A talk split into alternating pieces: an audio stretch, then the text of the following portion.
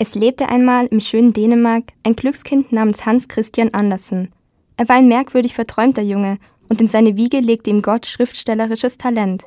Alles, was ich über meine Singstimme und über meinen Vortrag von Versen gehört hatte, kam nun bei mir zur Klarheit. Es war das Theater, für das ich geboren war. Hier war es, wo ich ein berühmter Mann werden würde, und deshalb war Kopenhagen das Ziel meines Strebens. Mein ganzes Leben, die hellen und die finsteren Tage, führten zu dem Besten.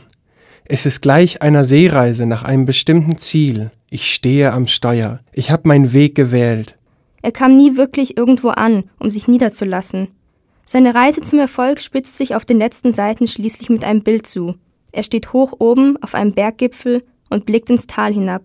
Mein Leben ist ein hübsches Märchen, so reich und so glücklich. Im Jahre 1805 lebte hier in einem kleinen, ärmlichen Zimmer ein junges Ehepaar, welches sich unendlich liebte.